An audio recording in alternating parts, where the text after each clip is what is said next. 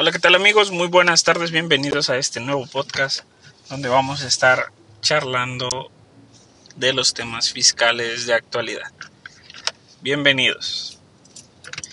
Bueno, pues primero hay que empezar hablando del presupuesto de egresos y por ahí las posibles reformas que existan para el ejercicio 2022 en materia fiscal.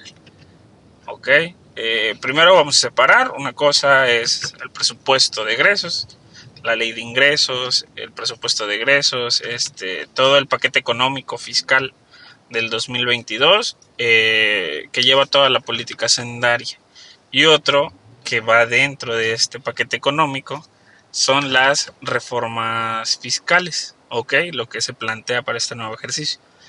Entonces, bueno, partiendo de eso, por ahí, eh, en el tema de los presupuestos, ley de ingresos y presupuesto de egresos, eh, no tenemos tantas novedades, estamos como bastante estables. Sí se prevé que aumente la recaudación, pero bueno, eso viene, es una tendencia de cada ejercicio, al menos en este sexenio. Y por ahí, pues, en la asignación de rubros, lo que llama la atención es que, pues, ahora sí, más presupuesto a Santa Lucía, más presupuesto a las obras, eh, Tren Maya, Refinería Dos Bocas, entonces, todo en este contexto político que se está dando. Ahora bien, hablando del tema de las reformas fiscales, ahí es donde empezamos a entrar en materia. Ok, primero aparece este nuevo régimen de confianza sobre esta misma línea y este tenor que tiene que tiene el gobierno actual, la administración actual, de hacerlo parecer simplificado, pero que realmente va a terminar complicando más a los contribuyentes administrativamente. La propuesta de este régimen es que se pague un porcentaje ya fijo directo, algo que ya se había hecho antes de 2014, que es una forma recaudatoria, sí, pero también es una forma de evasión y de informalidad.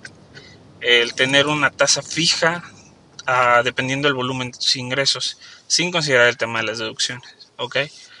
Eh, y eso se contrapone a tanto requisito que está existiendo ahora en todo este tema de la administración tributaria. Con el tema de las deducciones, este, acaban de aventar la reforma para la subcontratación, el registro especial de obra especializada. Está el tema de la carta aporte, o sea, ¿por qué están controlando tanto la deducción si ya realmente no va a importar para el siguiente año y al menos dentro de, todo lo que resta del sexenio? Eh, se contrapone, el tener una tasa fija no es lo más conveniente en la mayoría de los casos pero bueno, proponen una tasa muy baja, todo esto derivado de un análisis de tasas efectivas de los contribuyentes por sectores. No, en, no mencionaron la mecánica para determinar estas tasas efectivas, pero se han dado a conocer ya tres publicaciones de diferentes sectores de actividades económicas, donde sobre estas tasas efectivas eh, miden qué tanta contingencia de los ejercicios anteriores podrías tener entre tus ingresos acumulables y el ISR que pagaste en ese ejercicio.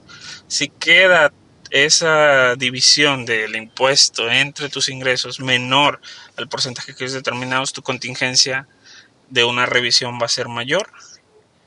Y si es superior al de ellos, va a ser menos. ¿Ok? Entonces, también ese es un arma de fiscalización que, están usando y este mismo detonante de las tasas creo que da la pauta para ellos establecer un promedio de tasas de ingresos para poder incorporar este régimen eh, de confianza, como ellos le llaman. Esto detona en la desaparición del, al menos en la desaparición de varios regímenes como el de eh, arrendamiento trimestral, se va, ya no vamos a tener la opción de el tema del arrendamiento trimestral por diversas opciones. Los agapes, el sector agropecuario, ganadero, agrícola, pesquero y silvícola, eh, también desaparece. Se tendrían que perfilar también a pagar este bajo este concepto de exenciones y todo eso. Se va se va ya del dentro de la reforma. Y el famoso régimen de incorporación fiscal del cual ya tenemos al menos siete años operando, que fue un gran impulsor de la formalidad que trajo a muchos contribuyentes a, a la base del RFC, a la base tributaria en el RFC, y que ahora pues desaparece sin más ni más, ¿ok? Eh, por ahí no sé qué lineamientos vaya, era un régimen que tenía una vida de 10 años, hay gente que va a la mitad. El que entró desde el principio ya lleva los 7 años, ya sus porcentajes de reducciones bajaron, ya están pagando un porcentaje de,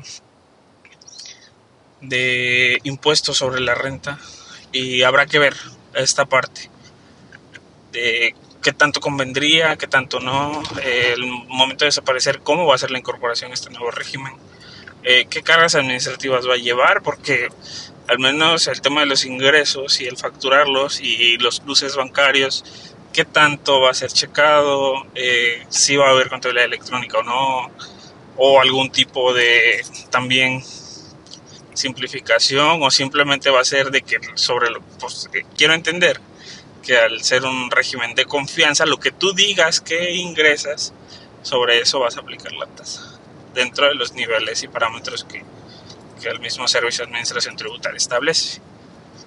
Entonces habrá que ver, habrá que ver. También por ahí este mismo régimen trae la opción, no la opción, viene a facultar o a responsabilizar un poquito a los eh, clientes para retener el 1.25% de IVA. Entonces, ese entero no va a ser acreditable, va a ser directo. Se busca mayor recaudación, esa es la realidad. Eh, este perfil, o bueno, el perfil de estas reformas lo que tiene es ese tema que, bueno, iremos desmenuzando poco a poco